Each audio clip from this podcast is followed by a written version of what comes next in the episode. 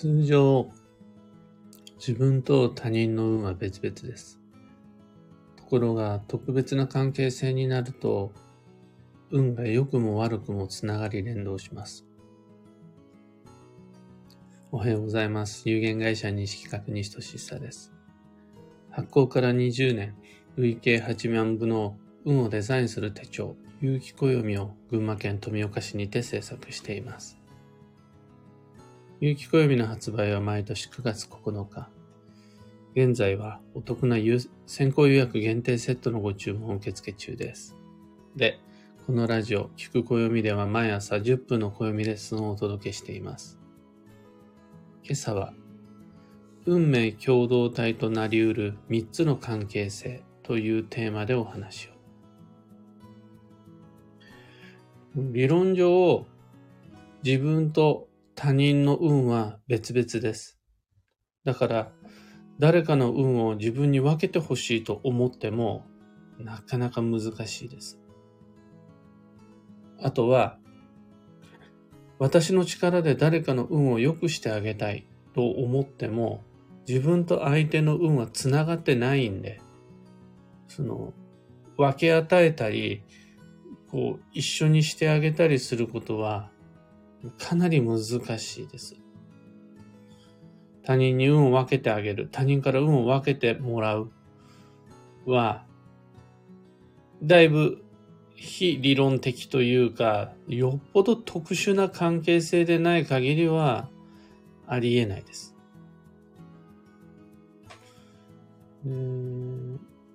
ただですね、ある特殊なその関係においてはあり得るのが、良くも悪くも運を共有するという状況です。その、ある特殊な状況とは、例えばどんなようなことが挙げられるのかっていうと、まあ、三つに限定することができます。一つ目が、親子関係。二つ目が、強い絆で結ばれている関係。三つ目が、同じ時空間を長く共有している関係性。こういう人とは良くも悪くも一つの運を共有することになります。だから、相手が風邪をひくと自分も風邪ひいたり、もしくは自分が調子がいいと相手も合わせて調子が良くなったり、こう、運が連動してきます。親子関係の場合は特に子供が小さい場合、親と子の運はどういうわけか不思議と連動するということが出てきます。あとは血縁者じゃなかったとしても、例えばあの人のことが好きとか、あの、相手からすごく恨まれてるとか、そういう良くも悪くも強い絆で結ばれているその両者は運がつながることがあるんですよね。あとは同性のカップルは、その当人のお互いを思う好きさに関係なく、同棲している期間が長ければ長いほど運が連動してきます。そういう、あの、特定の関係性の両者は、ふ、節目、人生の節目とか転換期とか、あとは何かのイベントの時に相手と運が連動します。だから特別な関係性の相手とのみ、人は運命共同体となり得ます。まあ、まとめると、親子とか夫婦恋人とか同僚などは良くも悪くも運が一緒って感じです。親子をもうちょっとわかりやすく定義すると、満18歳未満の子供を持つお母さんお父さんのことです。これは満18歳の誕生日を過ぎると、親と子の関係性が薄れるんで、あの子供が成人するんですよね、運の上で。そっからは、の親子であったとしても運は別々に通常なるんですが、満18歳の誕生日を迎える前は、親子の運って遠く離れてても繋がってたりします。あとは、夫婦の定義なんですが、戸籍上の婚姻関係ではなく、同棲していると、その同棲している二人は運がつながって、金運を共有したり、健康運を共有したりします。願わくば、良い金運を、良い健康運を共有したいんですが、悪い方もあり得ます。だから、どっちかが運が悪くなると、どっちかも合わせてこう下がってくんですよね、運が。そんなことありえないのにな、どうしてかなと思ったら、二人は同棲してたっていうやつです。あと、恋人夫婦じゃないのに、何かしらの絆を持って運が連動しちゃうパターンっていうのがあって、それが同僚ですね。会社の組織の利益のように、利害を共有する構成員同士。この人とは、利益も損害も一緒ですよっていう相手と同じ会社で働く。同じチームで活動する。ってなると、二人は運を共有することになります。でそういう親子、夫婦、同僚みたいな関係性、間柄は、お互いの運が絡み合ってる。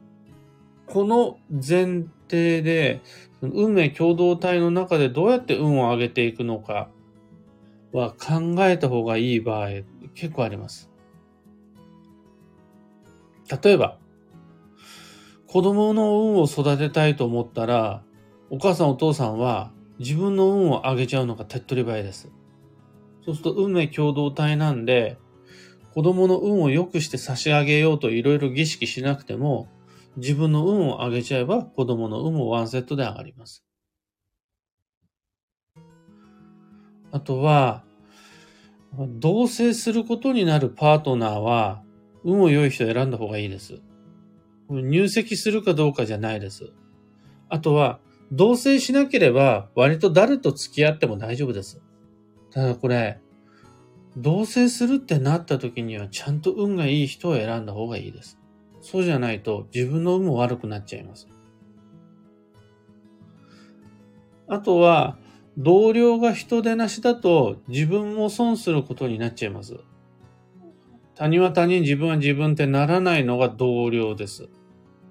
そうすると、その、運が良い仕事って実は、どんな職業を選べますかよりは、誰と仕事しますかどの職場で働きますかの方が運に関わってきたりします。これ、運命共同体の法則が理由です。良い人と一緒に働きたい。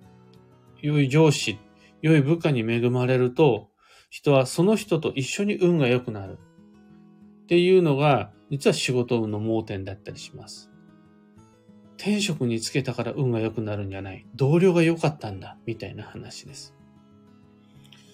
これらは良い悪いじゃなくって、もうそういう関係性ですよ。運が連動するようになるような絆を持ってますよという話です。そうすると、中には、親を選べなかったり、もう、夫婦間で仕方がなかったり、もうその同僚で行くしかなかったりする場面も多いので、あまりより好みしすぎるのも難しいようならば、ちょっとその中でどういうふうに運を連動させていくかを意識できれば良いと思います。まあ今日のお話はそんなところです。三つ告知にお付き合いください。まず、有機暦先行予約限定セットに関して。8月の8日までご注文を受けたまります。中でも、えー、サインオプションと、西金屋のお告げと、ゆるゆら招き猫というオプションは、期間限定での販売となります。5月、6月までご注文を受けたまりますので、早、早めのご検討をお願いします。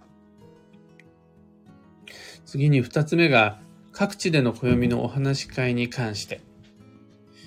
交流の年2023年は、暦を持っていろんな街でみんなとお話しできればいいと思って、ただいま虎視眈々と企画を練っています。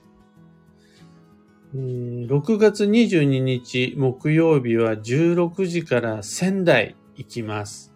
この仙台はただただ単純に僕が行ってみたい街で選んだんですけど、今のところまだあのお申し込みないです。ないけど、6月22日木曜日16時になったら仙台のどっかのカフェとか、カフェがなければファミレスとかで一人でも暦は読みたいと思います。仙台お住まいの方、もしよろしければご連絡ください。あの、どこに集合とか、どこのお店ですよなんていうのは折り返しのメールで詳細をお知らせいたします。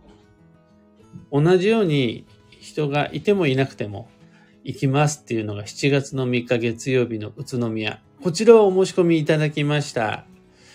なので、の今のところよっぽど人数が大き多くならなければ、宇都宮駅近くのタリーズで暦お話し会したいです。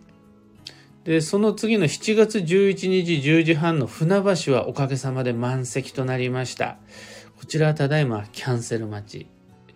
さらに2023年9月20日水曜日には大阪、10月17日は松本、10月31日大宮でお話し会の予定です。最後3つ目のお知らせが5月27日土曜日に沼田にてイベント開催します。旅飽きないという僕がレギュラー参加している美味しい食事、素敵なお買い物を引っ提げてあちこち行く行商チームのイベントです。僕は15分2000円の鑑定にて参戦します。お時間ある方ぜひ遊びに来てください。先行予約もお話し会も旅飽きないもそれぞれの詳細は放送内容欄にてご確認ください。あと、業務連絡が一つ。有機暦のオンラインサロンである運をデザインする暦ラボのメンバーの皆様、来年度の幸運レシピの内容をラボの Slack にあげました。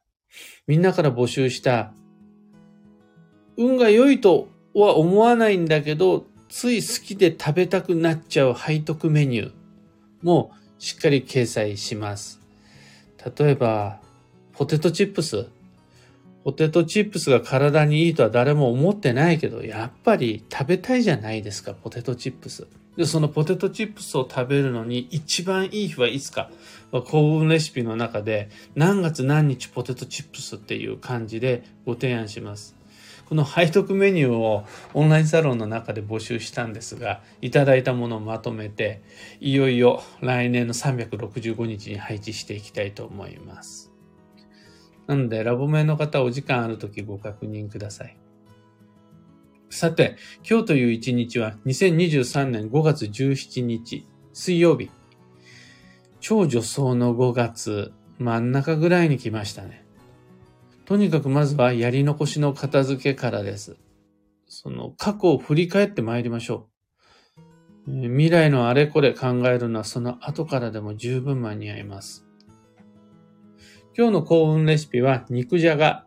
これ肉じゃがはいろんなレシピがあると思うんですが、ご家庭ごとに。幸運のレシピとしては、新じゃがと新玉ねぎと肉の組み合わせが基地です。肉は、この際、鶏肉、豚肉、牛肉、どれでも問題なし。その、新じゃが、新玉、プラス肉の組み合わせが基地です。今日のキーワードは調和。全体の兼ね合いを図る。その心は、誰かばっかり、何かばっかりエコひいきすると、そこにばっかりエネルギーを注いでしまうと、別の誰かどこかで不具合が起こって揉めます。誰かばっかりに損させるとか、何かばっかりを使ってしまうってやることで、不満が膨らんだり、そこの調子が落ちてしまったりして、ボンと揉め事が起こりそうです。だから、利益も負担も損も得もこう散らしていけると、の良いことも悪いことも分担し分け合っていくことができるとバランスが整うという日です。以上、迷った時の目安としてご参考までに。ところで、聞く暦ではツイッターにてご意見ご質問募集中です。知りたい占いの知識や今回の配信へのご感想など、ハッシュタグ、聞く暦をつけてのツイートをお待ちしています。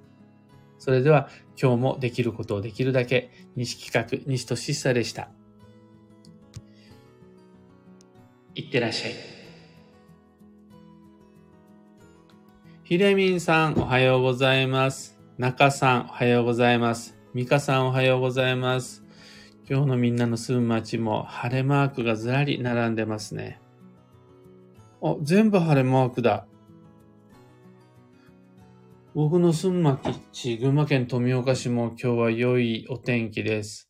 なんか噂に聞くところによると、今日は30度を超えるようなところも出てくるらしいですね。夏です。盛り上げて参りましょう。小川智美さん、タカさん、石川さゆりさん、おはようございます。マイクさん、アルココさん、漢方花子さん、いつもありがとうございます。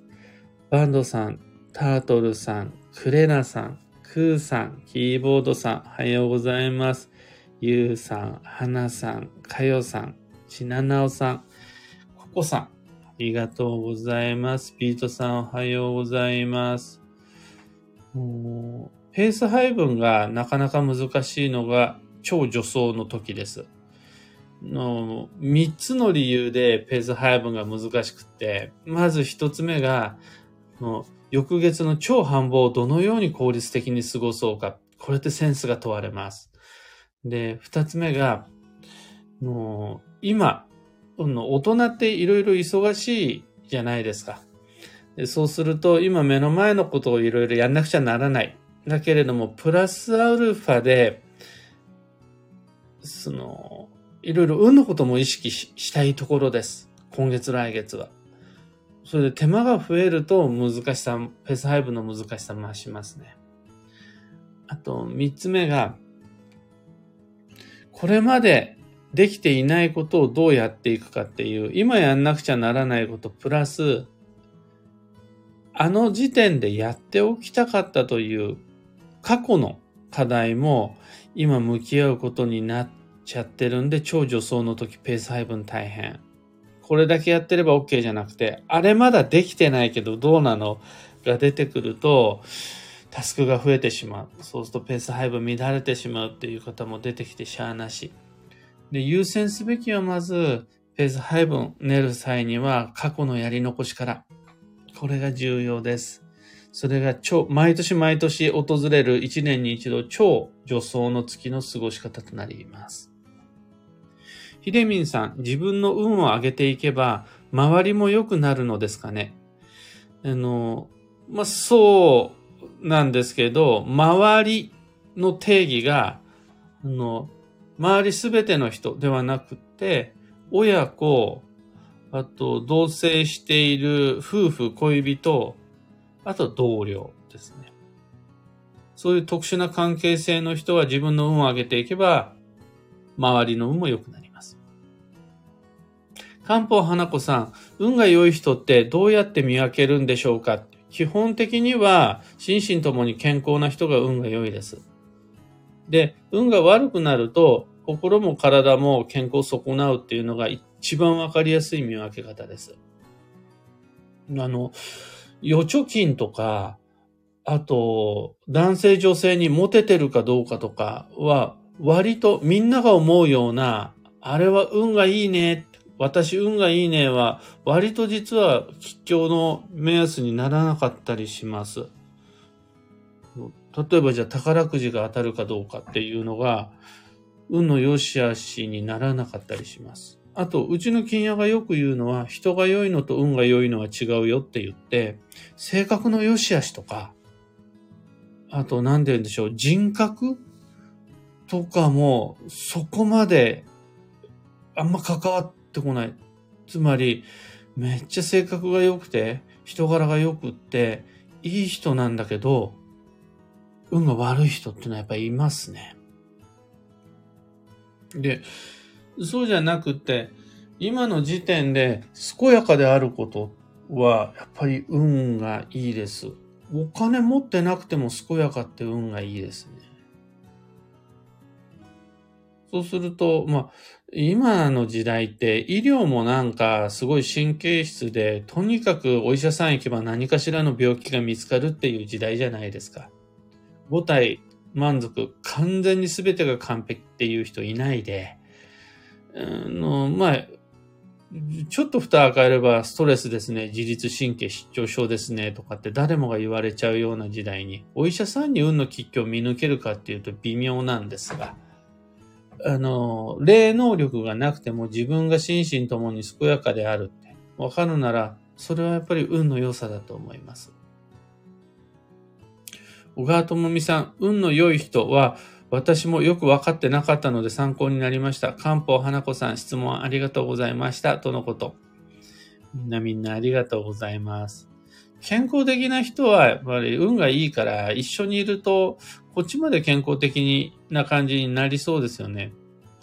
で、これ今日のテーマに重ねて言うなら、自分の周りにいる相手、それが子供である。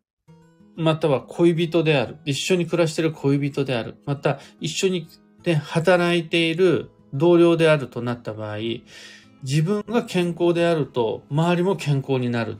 これが本来だったらありえない運命の共有が可能になる。連動する。というのが今日のテーマです。だから、子供に健康になってほしい、イコール子供に運良くなってほしいと思うならば、親がまず自分の心と体を何とかするっていうのは最も手っ取り早い方法になります。というわけで、今日もマイペースに運をデザインして参りましょう。僕も行って参ります。